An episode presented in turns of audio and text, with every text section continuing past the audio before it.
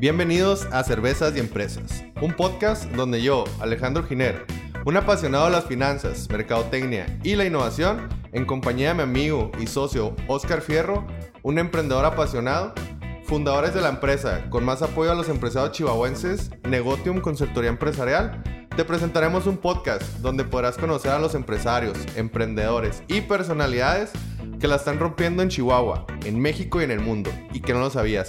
Además, nos contarán cómo fue que lograron llegar al éxito, sus mayores retos, pasiones y secretos. Y todo esto de una manera totalmente orgánica, fácil de digerir y por supuesto acompañado de unas cervezas bien heladas. Comenzamos. Bienvenidos, bienvenidos a Cervezas y Empresas. Ya saben, el podcast pues eh, que tratamos de de hacer para ustedes, para que se inspiren, no nomás en lo empresarial, sino en lo, eh, pues en lo profesionalmente, ya sea como empleado, en la vida y pues hasta fin de, ¿no? Traemos un, un episodio pues muy, muy especial, un episodio que pienso que vamos a hablar mucho de disciplina, de superación y pues de, de un futuro chido, ¿no? ¿Cómo la ves, Oscar? No, a toda madre, Alex, y como dices, ahorita le cambiamos un poquito a, al, pues a lo que es el pues no el proyecto, ¿no? Pero más bien como que a lo que siempre hablamos, que siempre nos enfocamos mucho sobre empresarios y todo eso. Ahora vamos a hablar de una personalidad que tenemos aquí de Chihuahua. Este, hace poco me tocó verlo pelear en la televisión y la neta me quedé impactado. Es un gran amigo, los conozco desde hace ya bastante tiempo. Su hermano pues lo conozco también desde hace mucho. Y este, pues aparte de que es un gran peleador, es una gran persona. Y pues aquí les presento a Luis Fernando Chávez, que él es el que está a estar apoyándonos aquí con el podcast. ¿Qué onda, hermanos? Muchas gracias por la invitación y muy contento de estar aquí con ustedes, ¿eh? No, al contrario, muchas gracias por, aceptarla. alias Lichi. Es alias, alias el Lichi. Ese es su, su nombre profesional, ¿no? De, es el apodo, Es el apodo. Sí. ¿Quién te lo puso? Mi familia. Haz de cuenta que desde muy niño en el rancho donde soy, soy de Namiquipa.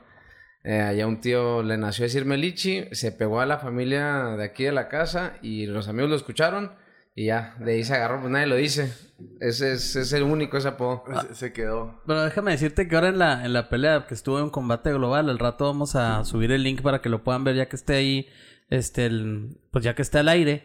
Em, que hasta te dijeron, ¿no? Que con ustedes el ganador y lo veía Lichi. Sí, no, ya, agarró bastante vuelo ese apodo, ya me dicen el Lichi. Ya, todo el mundo, ¿no? Sí. El, el, Lichi. Y está medio curioso porque todos tienen apodos a poco matones, ¿no? Que la, que el... El, Baby Assassin. Sí, cosas así. el Lichi, ¿en qué es esa madre? se sacan, se sacan de onda, pero sí, bueno. El Lichi es como como tipo una fruta, ¿no? Es una fruta justamente. Sí, así como lechosa. Algo así, sí, y no sabe tan buena la neta, pero pues yo sí pelo bien, ¿verdad? Sí, eso sí. Yo sí quito el apodo. ¿Cómo te pondrían a ti, Chato?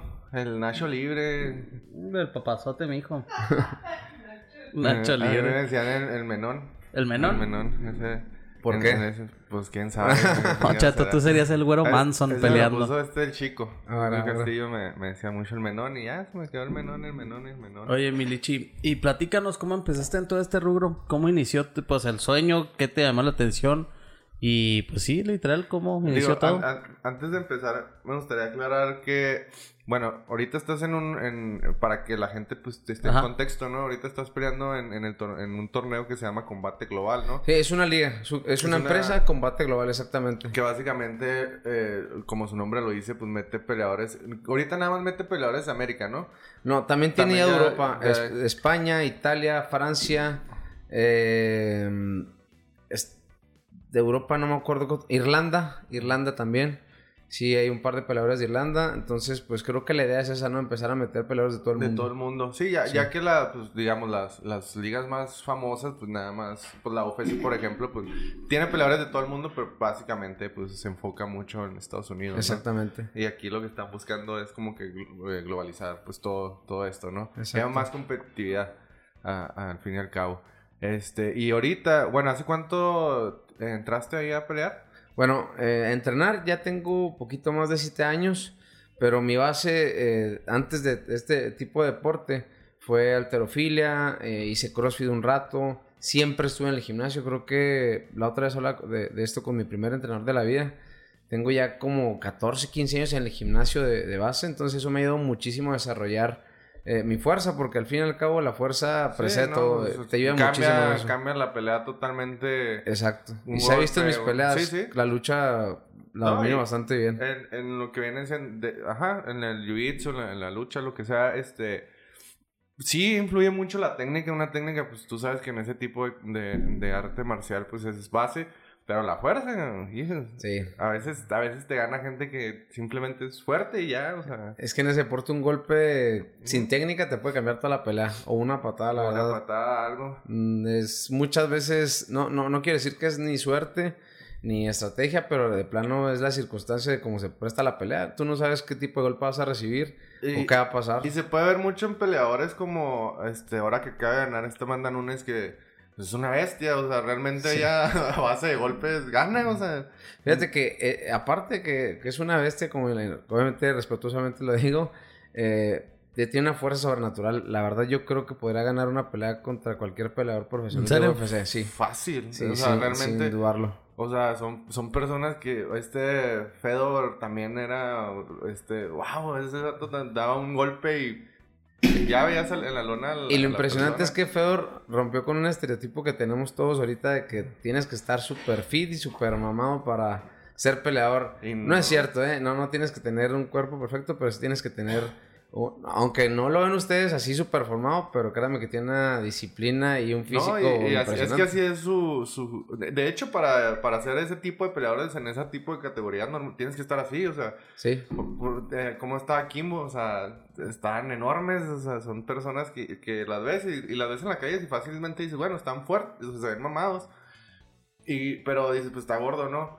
Y los ves peleando en la jaula y son súper rápidos, ágiles, Pero con este Kimbo lo que pasó fue que cuando entró la UFC fue cuando lo No, él, ¿no? él ya había estado en muchos, en liga, o sea, entraba y salía de las ligas, ¿no? sí. O sea, y le- pues ya lo que la vida, pues como la llevaba, porque normalmente era un peleador callejero, ¿verdad? O sea, Sí, sí, sí, yo sabía que era callejero. Principalmente, y este, pues no le ganó, me parece que le dio un paro ya, ya Sí. arriba, ¿no? Pero, pero fíjate que yo creo que tiene que ver mucho de dónde eres, o sea, tu genética, porque, por ejemplo, el, el me- el mexicano, por excelencia, eh, es difícil llenar categorías de pesos pesados, pero en las ligeras eh, hay bastante mexicano y nuestro cuerpo es delgado, pero es muy, muy duradero. Bueno, Tienes un no hay endurance muy cabrón, sí, exactamente. Pero, por ejemplo, Presentes.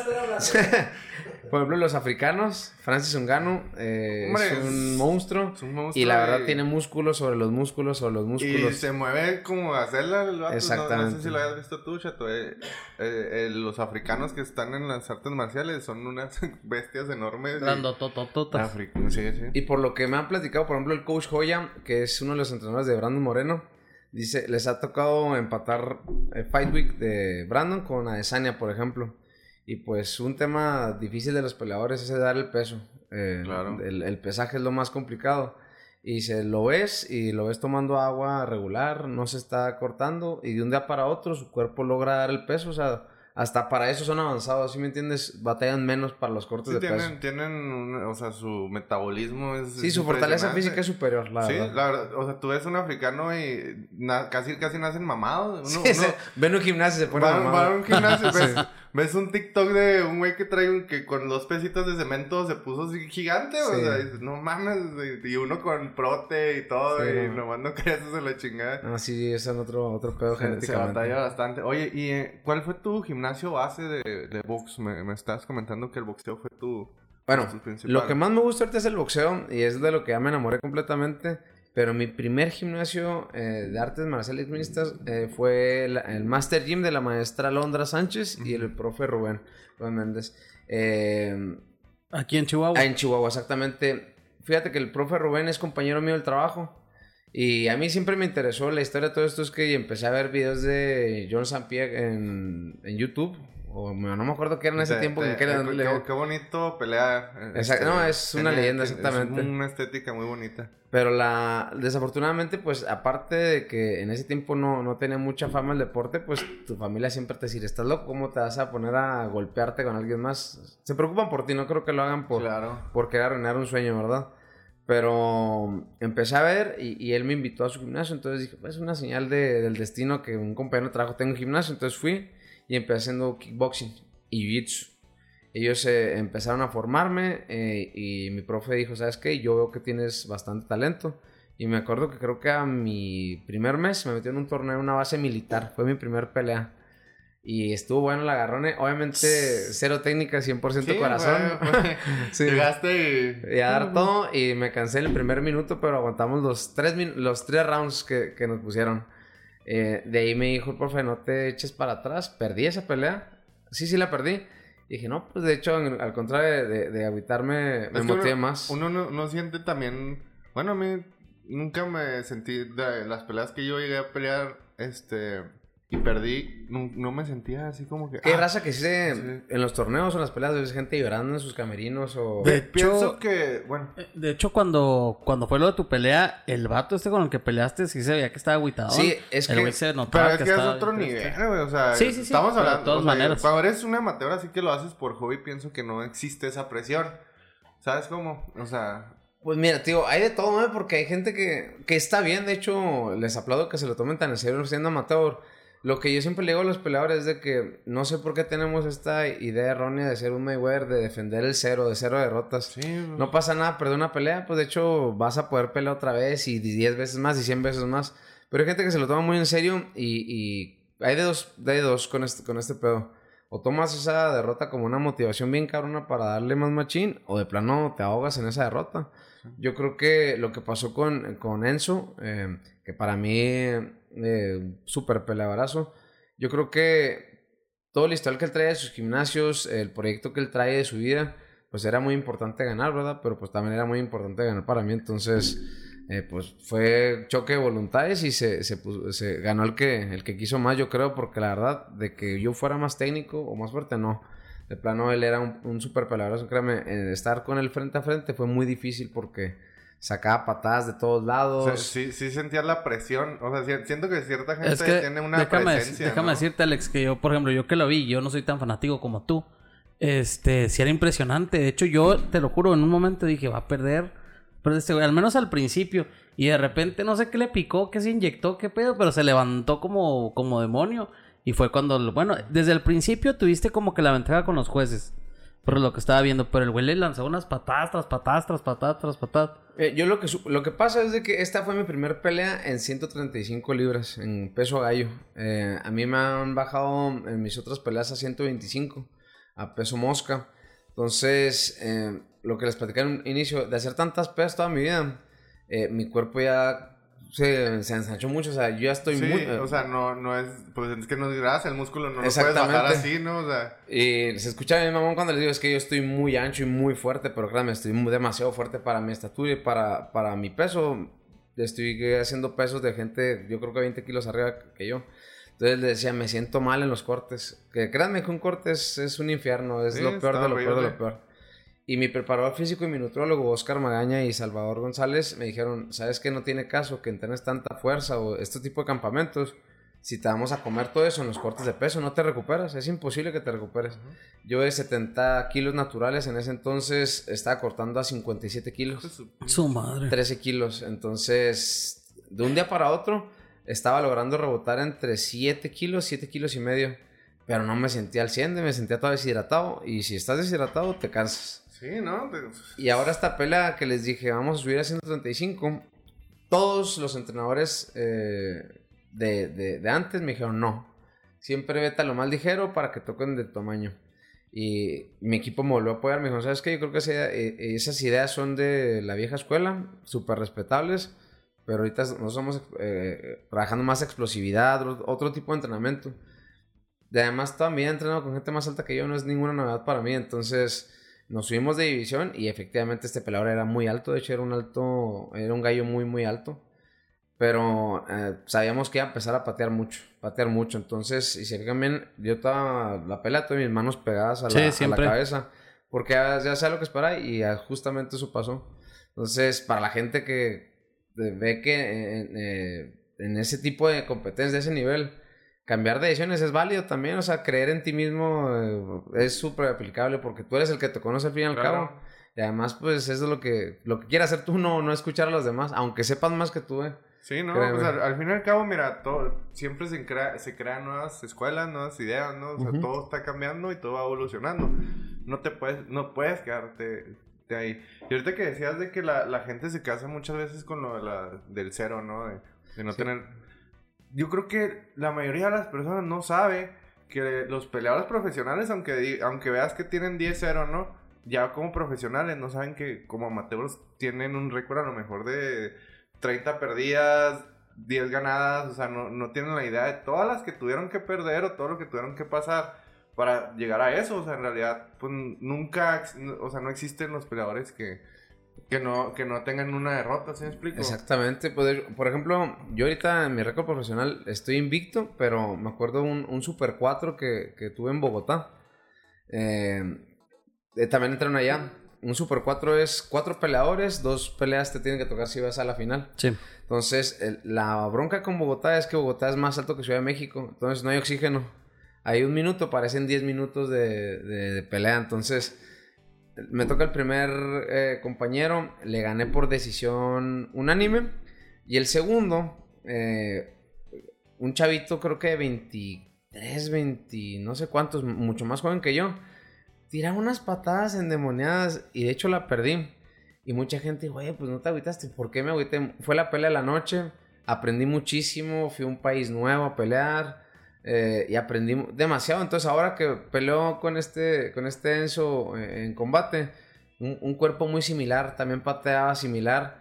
Pues recordé todo lo que ya había pasado. Entonces, fue esperar, esperar, paciencia, paciencia. Sí, Por eso me decían que si fui de menos a más en la pelea, efectivamente sí. No me desesperé. Claro, o sea, Claro. es- eso es esencial, ¿no? Eso, eso habla de una, una persona que, que tiene experiencia, ¿no? Este, y se puede ver en cualquier lado, o sea, incluso peleadores experimentados de que, de que dices, ya, pues ya se van a retirar, ¿no?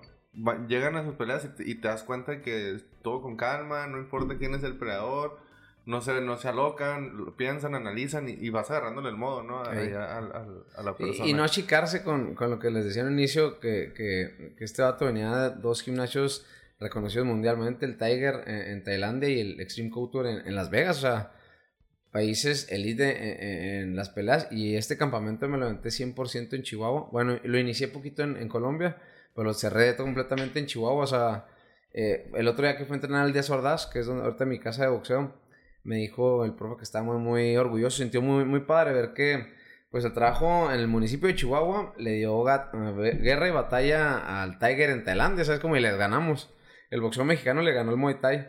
Entonces, pues, se puede con lo que tengas a la mano, los recursos que tengas a la mano. No tienes por qué decir, híjole, es que me gana porque viene de mejor escuela. Eso no, simplemente es como la disciplina, ¿no? Es como en todo. O sea, es la disciplina y pues las ganas de querer también Y, no, superarte. eh, y, y tu estilo de pelea, digo, porque yo pues, pienso que no a todos les, les gusta, porque pues eres un- una persona que, que está acostumbrada a recibir daño, ¿no?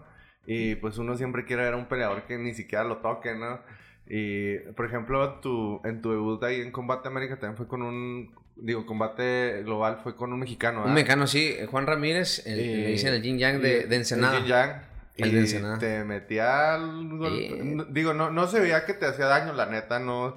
En ningún momento, el único que sabe eres tú, pero en ningún momento te viste rezagado por, por los golpes. De hecho, el Pube lo dijo, parece ser que no le hacen daño lo- los golpes de, de Juana a Luis, pero realmente lo sentía, obviamente lo sientes y te duelen. Pero eh, es algo muy, muy curioso porque tú, tú sabes, es una medición natural. Sí, sí, de Sientes que, la pegada y ah, sabes que este vato no me va a noquear. ajá. O creo que le puedo aguantar porque te digo, sí puede pasar. Sí, pero sí. eso te hace ganar un poquito de, de confianza y caminar hacia Y adelante. ahí lo esperaste, lo esperaste, lo esperaste. Tratabas de no depender, siento que tratabas mucho de no depender de, de tu jitsu, porque sé que, que, pues también te gusta pelear ahí en, en el, en el suelo. Y, pero lo fuiste cazando hasta que, pues tú sabes que, que él, pues él realmente no traía mucho abajo. Sí, exacto. Bueno, él sí ha estado en unos torneos de Jiu-Jitsu. Lo que pasa es de que en mis primeras dos peleas eh, las gané por mataleón la misma Ajá. llave. Y yo intenté derribar cero veces. O sea, a mí me derribaron y yo los yo les cambié la, la, la- la- la posición. Creo que es algo muy, muy bueno eso de, de... Creo que estás fortaleciendo tus... Digamos, no tus debilidades, sino a lo mejor en lo que quieres ser bueno en, en las otras áreas. Este, donde... O sea, descuidas un poquito las que ya eres bueno para ser mejor en las que, en las que probablemente vayas avanzando. ¿no? Por ejemplo, los, a los chavos nuevos de, de mi gimnasio, los que están empezando, siempre les digo, diseña tu estilo de pelea desde lo que te gusta, donde te sientes cómodo. Porque ahorita un- unas palabras del profe Arturo Brito, de Delicias, que él es Sí, sí. mi, mi maestro de Muay Thai, El Brito. eh, me dijo, ya lo que está pasando es que vemos a Khabib, por ejemplo, ahorita todos, y los mexicanos ya queremos ser rusos, queremos luchar nomás. Ajá. Y no, o sea, el mexicano tiene que ser mexicano. Entonces, si tú te sientes cómodo desde arriba, pues diseña desde ahí tu estrategia, ¿verdad? Voy a pelear bien de pie, pero si me llegan a derribar, pues obviamente voy a trabajar Sí, mis o sea, debilidades. y, y incluso, o sea, el mexicano es golpeador por, por, por, por gen, ¿no? Por naturaleza, así somos. Y hay estilos muy padres como el, el estilo de Yair, ¿no? Que es, que que... co- Es ¿qué un pedo? show. O sea, Yair, Yair es un showman, la verdad. Y es lo que a la gente le gusta ver. Y es lo que le ver gusta. sangre, la neta. Sí. pero lo, lo mejor es que, pues le sale, o sea... No, es, yo creo que una patada te resetea hasta Te el kinder reseteas, ahorita, sí. Te O receta sea, el universo. va- por ejemplo, en- incluso se ha dicho, por ejemplo, en, en el caso de él que, que él creas, o sea, él tiene un modo de pelea nuevo, o sea, no, no visto, ¿ah? O sea, porque... Fíjate que es el ejemplo que te doy porque Yair creo que diseña su, su estilo de pelea desde el taekwondo, que fue lo primero que hizo. Por eso ese estilo tan, tan, tan, que se mueve tanto. Las eh, las patadas que raras, son tremendas, rarísimas. Y los- arriba, Los abajo. golpes... eh, Pues él, él- él- él tiene uno de los knockouts más extravagantes sí, de pues toda el, la el contra el zombie, ¿no? Sí, exactamente. Que tú no, no te... Tú, tú ibas conmigo, creo, cuando, no, cuando te obligué a ver la pelea. le obligué al chato. Le da un golpe al zombie así, ya se quedaban dos o tres segundos para que se Ah, segundos. sí, sí, sí. Y de repente hace un medio giro y, y, le pega ¿eh? con el codo así, pum, y, pum. y al zombie creo para noquear hace... Sí, contra el Sí. zombie coreano. Y es porque, por algo le dicen zombie, o sea, ese vato recibe, recibe, recibe, recibía golpizas y no se caía. De hecho, tú puedes ver al zombie todo hinchado, lleno de sangre y el vato seguía peleando. Sí, tiene buena mandíbula. Por eso todos lo, lo- se sorprendieron, ¿no? De que no parecía un golpe tan contundente. De hecho, mm, de hecho ni lo, si estabas viendo la pelea ni siquiera te diste cuenta, o sea, de repente se cayó. Sí, todos, ¿qué pasó? ¿Qué pasó? Sí, sí, sí, me acuerdo Ajá. de la pelea. Estuvo, Entonces, estuvo muy bueno. Lo que tú dices es, es, es muy bueno, o sea, qué padre que, que puedas enseñar tú a, la- a las nuevas generaciones. Porque creo que en Chihuahua hay, hay una muy buena cuna de peleadores. No, Chihuahua es totalmente semillero de peleadores. Por ejemplo, eh, repito el caso de Yair. A mí, a mí él me sirve hasta como ejemplo porque la verdad veo que él no le, él no le tiemblan las piernas a intentar cosas nuevas. Entonces dije, si Yair se venta al UFC, ¿por qué yo no? Y Oye, empecé a boxear más. Esto es, son amigos, son conocidos. Lo, lo He entrenado con O sea, sí, porque yo también me tocó ir a un seminario, pues, es- eh, pues era muy amigo del, del cuate Yair, el cuate que, que en paz descansa. Haz descanso, sí. Este, y me tocaba, me tocó conocerlo ahí, ¿verdad? y eh, también cuando presentaban sus peleas, este, casi siempre ahí andaba, cuando andaba aquí en Chihuahua, pues tú sabes que ahí te lo topas ahí, ahí en los, en los bares donde pasaban. Sí, ahí, ¿no? exactamente. Pues de Yair no tengo el gusto de- creo que me considero su amigo, eh, yo me considero un fan de él. Sí he entrenado con él y pues ahí he notado por qué es como es, ¿verdad? Cuando sientes su- sus patadas, sientes sus golpes, sientes los agarres, ah, cañón. Parece Pues se no nota tiene que- sensibilidad, ¿verdad? Ah, sí, está, ese, ese hombre está muerto en las extremidades porque pega con todo, o sea, Pega con todo, de verdad. No sé si, sí. si se aguanta es porque los peleadores desarrollamos el umbral del dolor a un extremo, la verdad. Sí, claro. Aguantamos muchísimo más las cosas. Me acuerdo en una de sus peleas, no recuerdo en cuál, traía la pierna. el- creo, creo que se lesionó la. Este. Que fue el pie, creo. Ya lo traía totalmente morado, pero no, no me acuerdo contra quién estaba peleando. Y seguía pegando. Y Ah, con pegando. Holloway. Sí, la ¿verdad? con Holloway, sí. la- Y el pie- pam, pam, pam. Y, el, y con la. Sí, sí, cierto, fue la última. Y todo esto hinchado, gordo. Este. Y seguía pelea- y pegando y pegando y pegando. Y yo supongo que ya traía hasta una fisura o algo, ¿no? ¿Qué puede pasar? Por ejemplo, John Jones se quebró un dedo literalmente, pero con fractura expuesta eh, después de pelear. O sea, y siguió así no sé cuántos minutos. Sí. Que para mí John Jones es el mejor peleador de la historia. Es, es un peleador. Fíjate, él, él creo que hablando de estilos, es una persona que también tiene un estilo que nadie lo va a poder replicar. ¿no? Y sabes que él empezó viendo videos en YouTube, que él fue su base y empezó, llegó a UFC y yo creo que no llegó a barrer, llegó a deshacer la división. O sea, Digo- nadie digo, pudo en la- con él nunca. En la UFC yo pienso que no hay un peleador que tenga el mismo, el mismo estilo que otros. o sea, son personas únicas. Este, si hablas de eh, los brasileños, in- incluso entre los brasileños que tienen un, un estilo muy parecido, pero cada uno pelea diferente. o Sí, sea, no, es que digo, cada uno sabe qué, qué son sus fortalezas Ajá. y qué cuáles son las debilidades.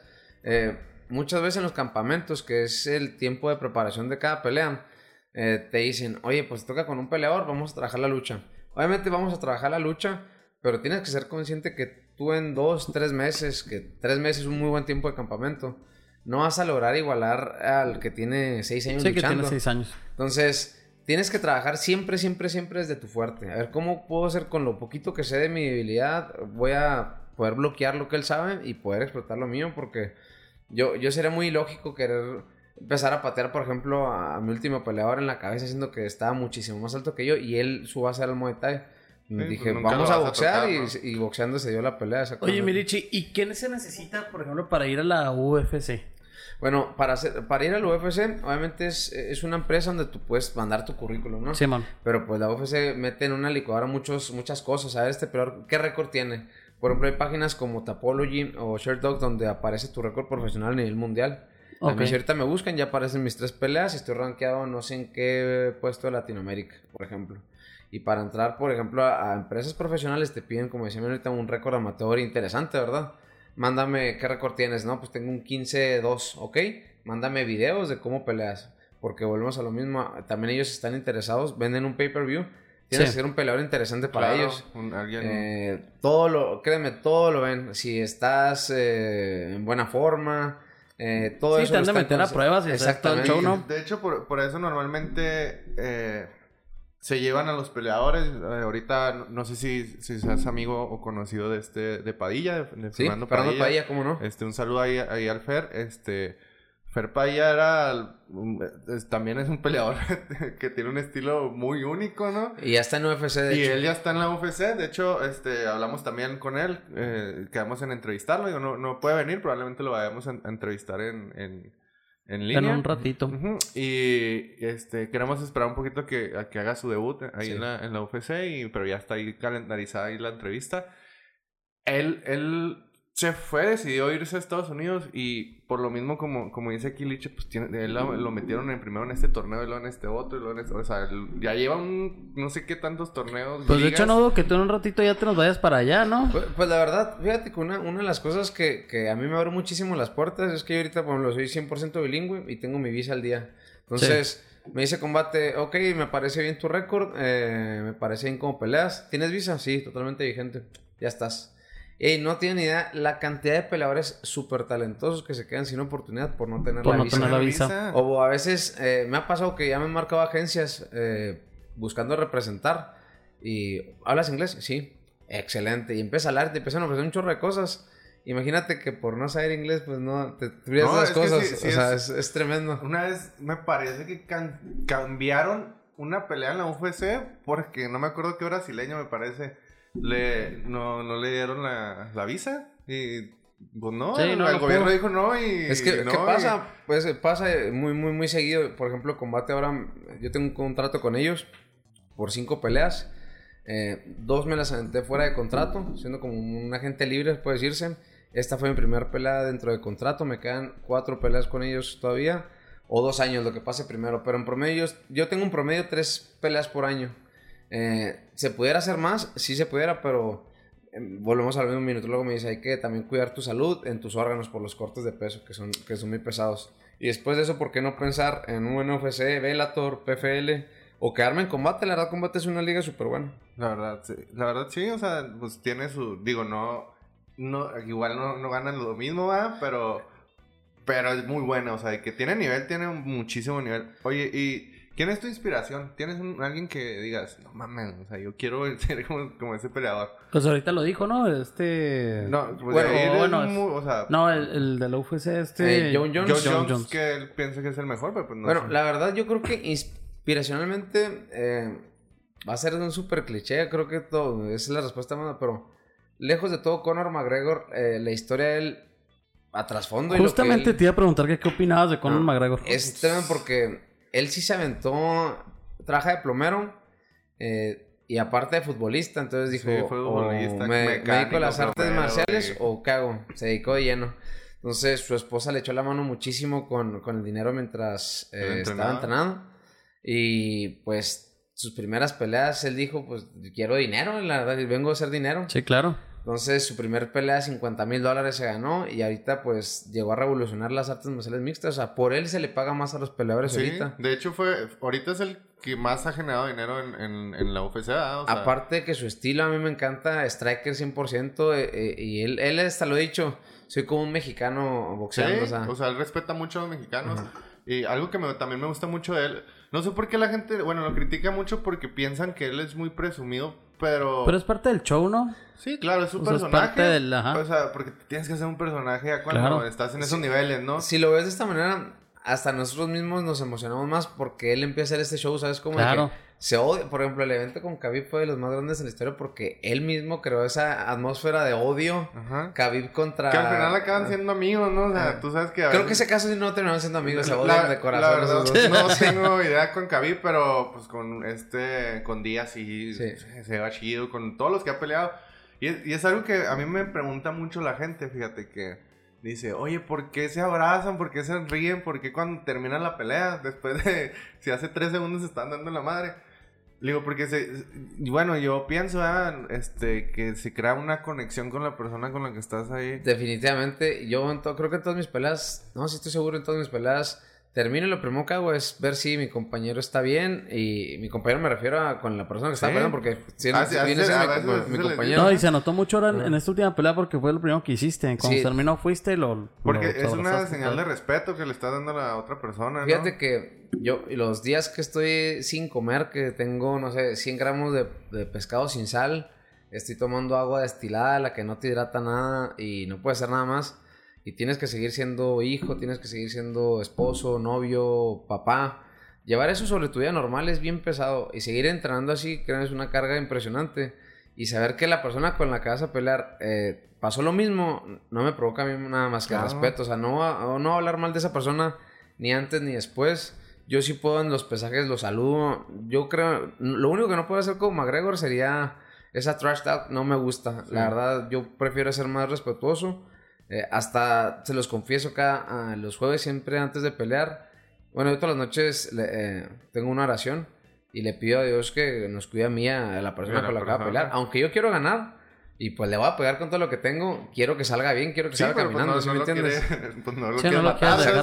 Hay gente que te quiere matar, créeme. Sí, sí, no, sí, pues, se ponen... a- o sea, pues, a mí siempre me decía el cuate, tú métete a pelear porque el que está enfrente de ti te quiere arrancar la cabeza. Sí, exacto. Y pues sí es cierto, o sea, sales y, y- yo tenía un amigo que, que pelea Ramiro ahí, un saludo, este, me acuerdo que siempre le ponía, pues siempre hay que poner el guante, ¿no? Para saludar, eso, Sí. así como, Siempre llegaba y, ni siquiera te saludaban. Hay vatos que sí te hacen la finta de que ándale pues y te sueltan una patada. ahí sí me chilo, ahí sí me chilo. Sí, pues, sí. Y al final si no te saludo ya, pues si también haces una agachada no te voy a dar respeto. ya. Por ejemplo, güey, ahora que, que fue lo de la pelea, cuando te dio el golpe acá en la ingle o en las partes así, fuertes, yo pensé que ahí te ibas a enchilar, güey, con el madrazo ese que te dio. Fíjate que es algo bien curioso, pero tú sientes cuando trae mala leche el golpe. Sí, cuando O sea, no es intencional. pues, Exacto, y la verdad se les ve en la cara cuando es estrategia y cuando de plano se te va, porque a mí también se me dio dar unas patadas tremendas ahí, disculpen, pero pasa, o sea, y como yo estaba más chaparrito y él estaba muy largo, sus rodillas, pues pueden hacer ese recorrido, o sea, Sí. yo lo entendí de inmediato.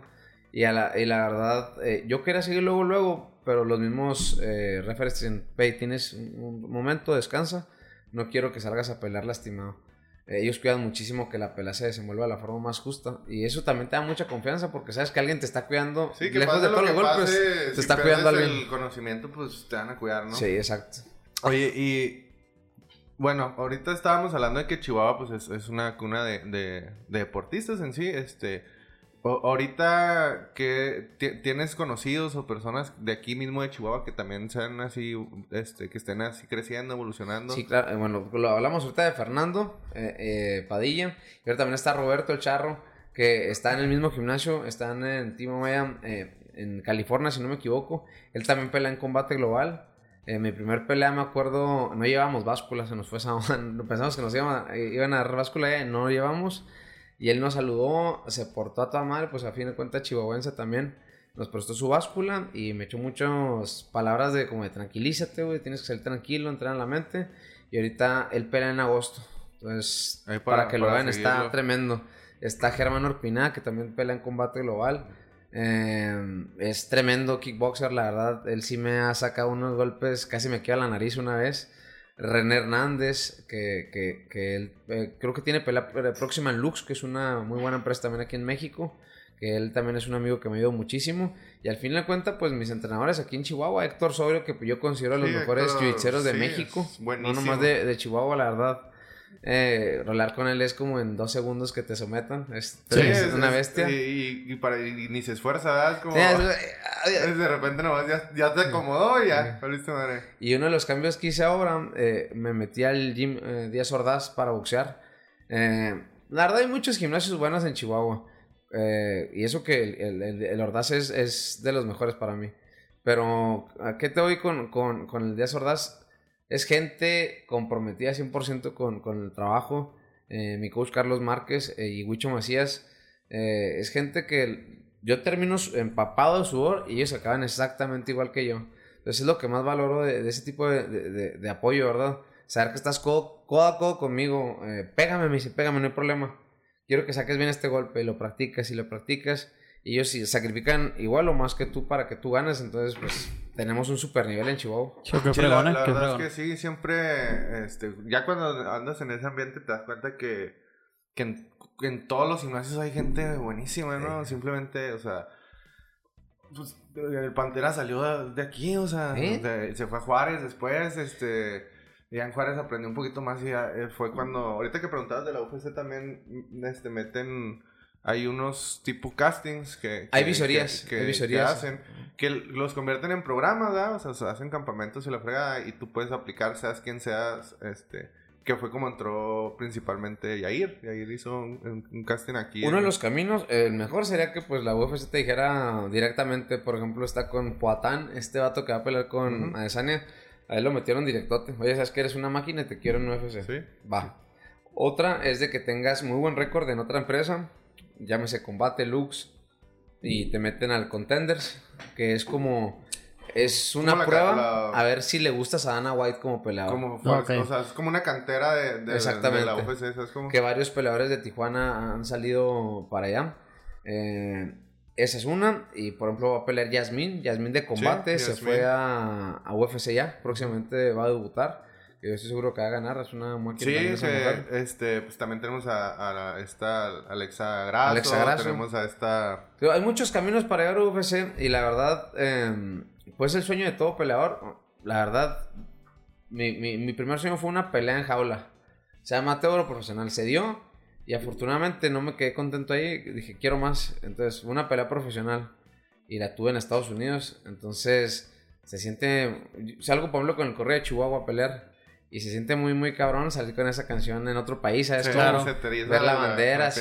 No, hasta, hasta se te enchina la piel, entonces dices, no puedes quedar mal. Y aparte, pues el apoyo que te da tu, tu, tu equipo de patrocinadores, que es otro, es otro tema aquí para el atleta chihuahuense y mexicano. Yo entiendo que es totalmente complicado, pues, costearse muchas cosas, porque las escuelas son caras, los equipos son caros, como en todos los deportes, todo es caro, ¿no? Y quiero aplaudir a mis, eh, mi- mis patrocinadores porque ellos no les tembló la mano en, ¿sabes qué? Yo, yo creo en ti y vamos a patrocinarte 100%. Y empezaron a soltar lana, porque yo sé que les salgo caro, pero pues creo que les he devuelto un poquito de toda la ayuda que ellos me dan, ¿verdad? Ya, la, ya combate se transmite en Televisa, ya los ve todo el país y toda Latinoamérica también, entonces mucha gente les he preguntado, oye, ¿y ¿cómo está esta onda con este vato? Entonces sí está funcionando, también para que la gente que, que escuche no, no les tiemble en, en apoyar a los deportistas chihuahuenses, que son muy, muy buenos. Sí, sí, sí son. Sí, Sí. son. Sí, son. Oye, este... Pero antes de, antes de que hagas la siguiente pregunta, Lichi, ¿y qué le recomendarías a la gente que esté iniciando en todo esto? Mira, iniciar es lo que... Una pregunta personal es, ¿de verdad quieres ser peleador? O sea, ¿por qué lo quieres? ¿Quieres que la gente te esté aplaudiendo? ¿Quieres que la gente te trate chido? Entonces no es para ti, la verdad. O sea, vas a tronar. La disciplina es lo más pesado. Sacrificar salidas con los amigos, eh, reuniones familiares, salidas con la novia, comida. Sacrificar la comida creo que sido lo más importante y lo más difícil de mi vida. Me, me enseña a valorar muchísimo. Eh, es, es darte cuenta que es un camino muy, muy largo que te va a costar demasiado. No es nada sencillo.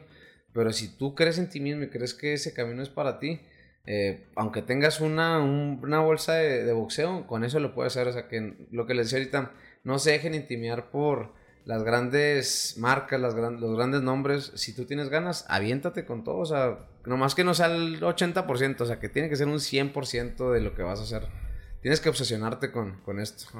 Es una pasión al fin y al cabo, ¿no? Exactamente. Oye, este, yo lo que iba a preguntar, porque fíjate que muchas de mis amigas, este, dicen, oye, eh, ¿qué puedo hacer para aprender a defenderme? Y bueno, yo estoy en contra de, la- de las escuelas de defensa personal. La neta, yo para mí no, no sirven.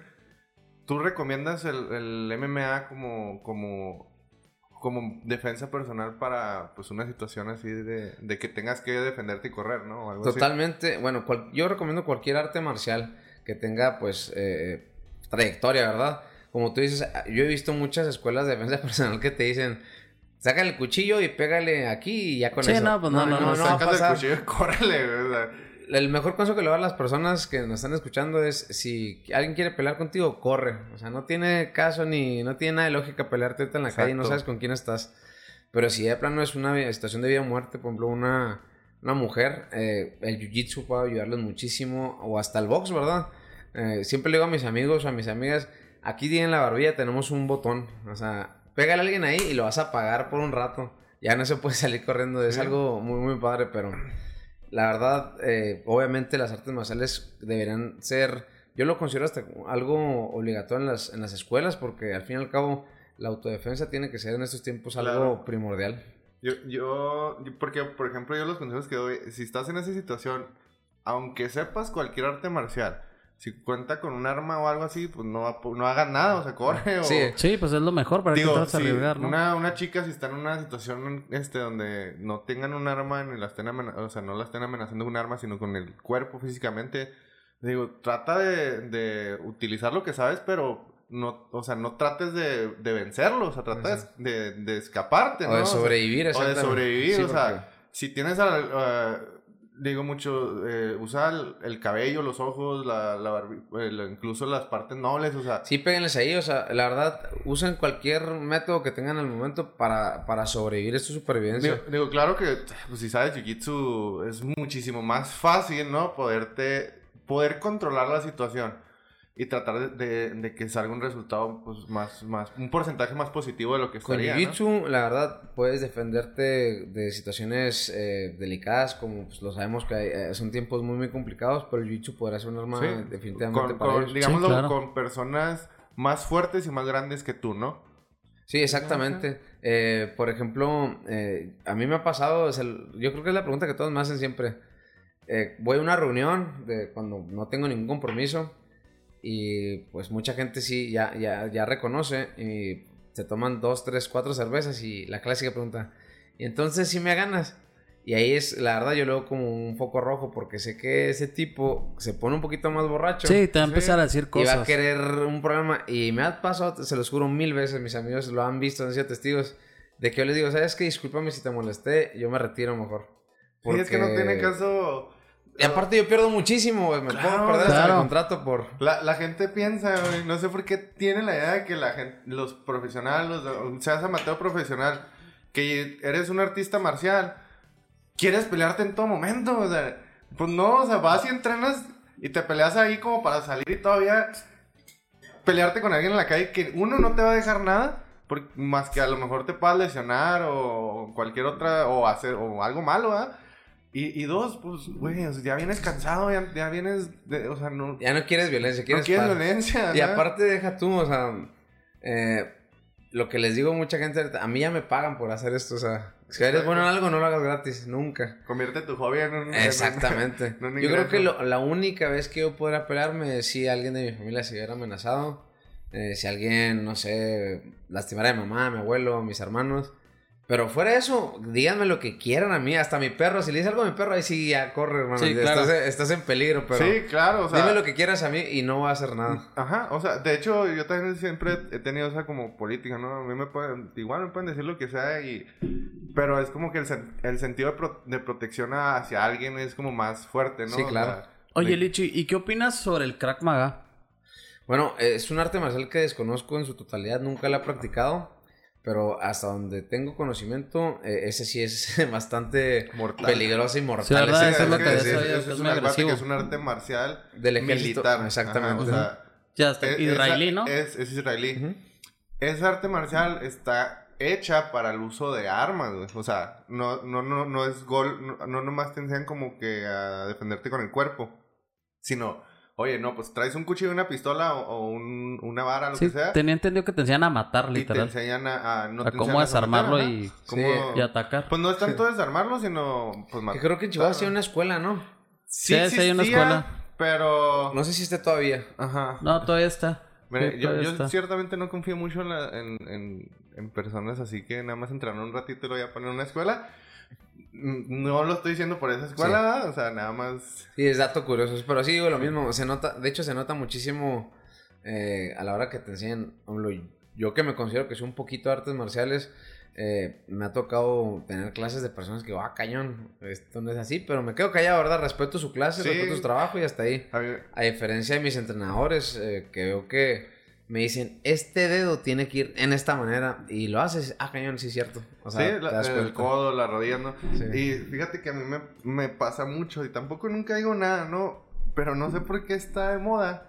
Como las artes marciales, ya sea kickboxing o box o lo que sea, este, fitness, ¿no? o sea, le llaman. Ah, sí. O sea, de que, de que, o sea, es como que los ponen por el cardio, pero vas y luego no tiene nada, o sea, no es, no tiene nada que ver, güey, no te enseñan a, a- defenderte, o sea, Ah, te- no, de- definitivamente no, no, no, es, no es una buena base para la defensa, Sí. pero bueno, al fin y al cabo yo creo que esto fue por COVID, que la gente entendió que si no estábamos sanos nos, nos Sí, sí, llevaba a la totalmente. Entonces, Pero sí, si quieres, bueno, yo, en mi opinión personal, a la gente que nos va- está escuchando, si en realidad quieres aprender, eh, pues un arte marcial, ve a donde enseñan Sí, eso, o sea, ¿no? si- o sea, si te quieres no vayas a una clase que en un gimnasio está un güey ahí. escuelas que tengan tiempo es lo que les digo, porque, por ejemplo, en, en este tipo de deportes, obviamente la vieja escuela sabe más. Lo que les decía ahorita, la vieja escuela puede tener ideas no equivocadas, sino diferentes a lo de ahorita, porque Pero antes no son tenían las las... bases, ¿no? Exactamente. Ahora, antes no tenían las herramientas que tenemos ahora, que sabemos de que, oye, el peleador tiene que explotar, tiene que trabajar su explosividad. Eso antes no se sabía. Por ejemplo, las dietas, los cortes de peso, ahora cada vez se ven más grandes. Brandon Moreno corta bastante peso también y lo hace a la perfección. O sea, el vato es súper disciplinado, buenísimo. Es un, buenísimo. Es una, una estrella ese cabrón, la neta. Ahora que, ¿cómo, cómo regresó? Yo, wow. no- Pero fíjate que lo que más me gustó de Brandon en, en su última pelea fue que él mismo dijo: Yo ya le gané a Kai Kara, pero sé que él ya no es el mismo. Ajá. La verdad que Cara evolucionó muchísimo y eso... Fue una yo muy puedo buena pelear, pelea. con, puedo pelear con un vato y topármelo en 5 años y ser un peleador totalmente diferente. Claro, pues todo se tu estilo se queda, pero ah, logras meter muchas cosas nuevas. Por ejemplo, mi, mi segunda pelea fue con Richard Pavón de Puerto Rico. Un vato que la verdad... eh, Pocas veces puedo decir que mi peleador, mi contrincante, tiene un físico mayor al mío. Este dato no estaba más grande que yo, pero estaba, tenía músculo tan definido que parecía que lo habían hecho con lapicero al cabrón. Neta, o sea, sí, güey. o sea, estaba Estaba así así, cortadísimo, así, decía, ah, cabrón. Y aparte tenía una manota, güey. Tenía como, mis dos manos eran su, eran sus, Un puño. sí, todo, mi sí. puño. Entonces, eh, cuando peleé con él, a él sí lo pateé mucho. Él se dejó patear, pero no se dejó luchar. Él hasta me cargó por la jaula. Entonces, eh, si me lo vuelvo a topar, yo sé que él ya sabe cómo peleo yo. Entonces, hay, hay que seguir evolucionando seguir y seguir evolucionando. aprendiendo. Yo te digo, voy a una escuela nueva y yo respeto mucho las clases.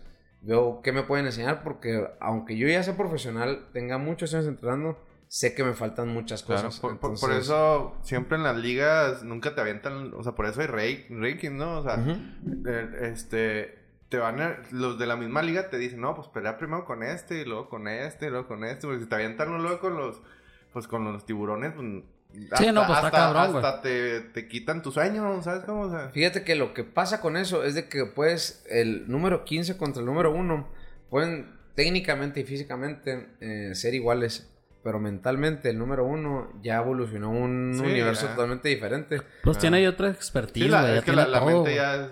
Claro. Créeme, a mí ya me pasó, eh, de hecho en mi última pelea, que fue la primera tres rounds, era creo que en la que menos me cansé. Porque estaba tan tranquilo, a pesar de que sabía que el, que iba, el principio de la pelea lo iba perdiendo. Dije, no pedo, esto así estaba, así estaba pensado, tranquilízate. Y si la mente está bien, el cuerpo va a responder Sí, mucho no te cansas, porque al fin y al cabo la mente es la que hace que estés así Sí, todo la que nervioso todo y, el rollo. Y todo, ¿no? Porque, por ejemplo, ahorita puedo pelear con un amateur que me da un infierno. O puedo pelear con un profesional que tenga 1-0 o, o 0-1. Y pues tiene tanto miedo porque pues ya es un récord eh, diferente. Te lo terminas comiendo y lo deshaces en un round. O sea, Claro. puede pasar. Puede Oye, pasar Lichi, ¿y ahorita hacia dónde? Bueno, ahorita me imagino que ya estás entrenando para la siguiente pelea. ¿Cuándo es o cómo está el rollo? Bueno, De eh, estar al tanto de todo el pedo. Mi siguiente pelea depende mucho tanto de combate como de mí. Ellos me dicen, oye, ¿estás disponible para esta fecha? Eh, yo les puedo decir que sí y me agendan eh, la pelea. Sí. Pero ahorita ya está casi por cerrar, créanme, ya está por cerrar el año.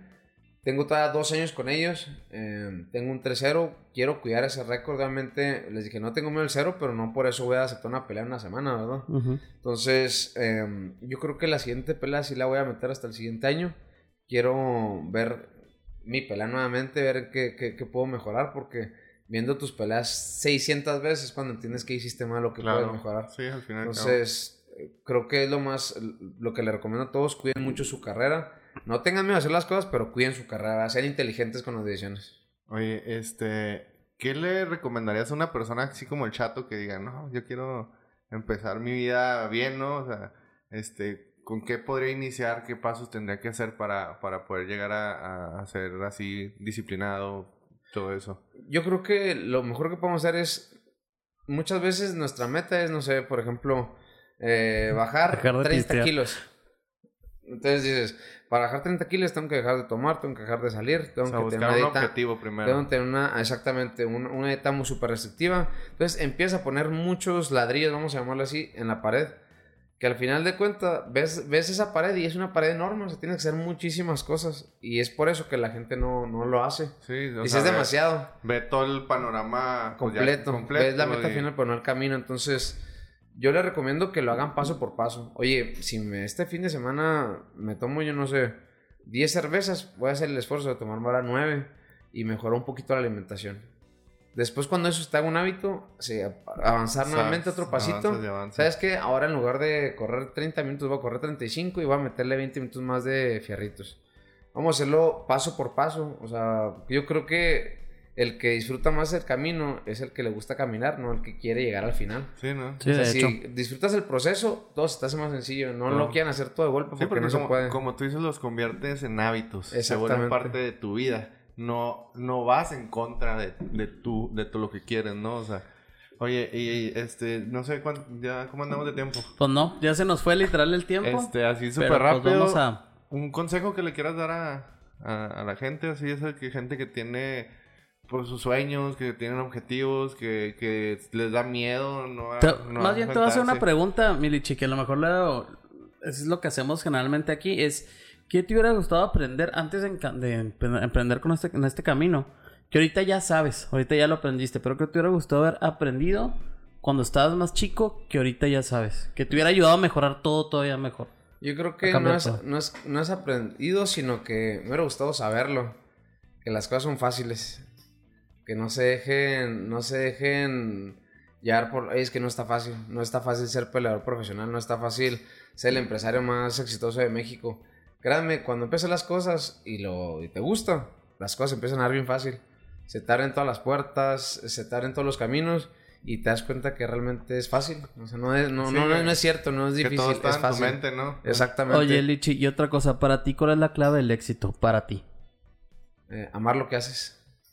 El amor Amar por las cosas. Exactamente. Cuando lo amas salen las cosas. Así es. Pues ¿Tú, bueno, ¿Tú amas algo, chato? a muchas cosas, chato. Pues muchas gracias, Richie. Este, fue un placer aquí, eh, tenerte aquí con nosotros. Espero Este, que hagamos otro segundo programa. Este es el a- primero. Este es el primero. A ver si este, el próximo año, ya que, que pelees, estaría chido hacer una, una otra parte, ¿verdad? Ya que seas más famoso. Este, que, ya, que ya que nos deje de hablar, ¿verdad? Ya, ya que, Sí, sí, ese podcast, sí, sí, ya- sí, sí, sí. ya que no nos cobre, güey. Eso, eso créanme que nunca lo van a ver, eh, eso se los, se los juro, sí. Qué chido que, que seas así. Y pues espero que te haya gustado aquí la experiencia con nosotros. Este, y que pues puedas seguir a- así siendo amigos tanto del chato como, como conmigo. Y ¿verdad? antes de cerrar, chato, pues si nos puedes decir tus redes sociales, dónde te pueden encontrar. Créeme, de repente sí tenemos muchas gente que nos visitan, sobre todo, curiosamente, en el extranjero. Obviamente México es el número uno que tenemos como de, pues, de personas que nos escuchan, pero hemos tenido en Canadá, en Estados Unidos, en Francia, en todo eso, Europa. Entonces, pues no falta quien se quiera comunicar. Hace poco se comunicaron de Cancún con nosotros, este, para, pues para localizar a una de las personas que entrevistamos. Entonces, si alguien quisiera acercarse, pues que sepan tus redes sociales, cómo te pueden encontrar. O dado caso de que se quieran acercar con nosotros, pues podemos pues llevarte ahí con, contigo. Claro, mira, mi Instagram es lichimma. Cualquier cosa que necesiten, yo trato de hacer el esfuerzo de contestarle a todos los mensajes porque son, a veces muchísimos, pero a todas las personas siempre les, respondo, personas que me preguntan, consejos, eh, lo que quieran. Eh, en Instagram, mi Facebook es Fernando Chávez, Lichi también pueden encontrar y mi Twitter es eh. Siempre Lichi por todas partes. El Luchi. Pues, y también ahí pueden ver algunas de sus peleas en, en YouTube. Me Ahí, la- ahí las vamos, este, ahí va a estar en YouTube. Igual vamos a poner ahí el link del, pues, de la última pelea. Cuando salga ya la- esta última, también la subimos para que la vean. La verdad está muy interesante. Yo se los juro, no soy la persona así como que le encante ver deportes. Y Ni me, hacer, y me Shh, cállese. Pero el, pero me aventé toda la santa toda la santa pelea. Pues ahí estábamos juntos en el Black Lion y la neta, mis respetos, eh. ¿Te Fregoncísimo. emocionaste, Chato? No, un chingo. La neta, la neta fuera de pedo, sí. Sí. Sí, hasta fui, lo abracé y le, pedí un Jimi Hendrix. Ese fue el principio del fin, ese El Jimi Hendrix. exactamente. Muchachos, no tomen esa cosa si van al Black Lion. Sí. Si encuentran un, un, este, un gordito ahí bonachón, no, lo, no le hablan. No. Gorra. Sí. Eh, Chato, nuestras redes sociales. Nuestras redes sociales estamos como Cervezas y Empresas en Instagram, estamos como Cervezas y Empresas en, en TikTok. TikTok. También estamos como Negotium. Recuerden que somos hermanos en, en eso. Este Negotium, pues nos encargamos literal de otros servicios, pues ya de más de consultoría y todo ese show. Este reclutamiento y selección, este estados financieros, Nóminas. nóminas, este, todo ese tipo de sistemas administrativos, pues nosotros lo hacemos. Eh, si igual, igualmente, si alguien quiere que entrevistamos a una persona, ahorita estamos abriendo como que los, pues, los nuevos espacios para entrevistas. Entonces, si gustan mandarnos a quienes, nosotros los buscamos, los conseguimos y pues que nos platiquen su historia de, de éxito. Pues muchas gracias y pues sígansela pasando muy chido ahí donde estén, donde nos estén escuchando. Y pues este podcast, hermoso podcast, ha terminado. Se pueden ir a pistear. Muchas gracias. Saludos. Gracias, gracias.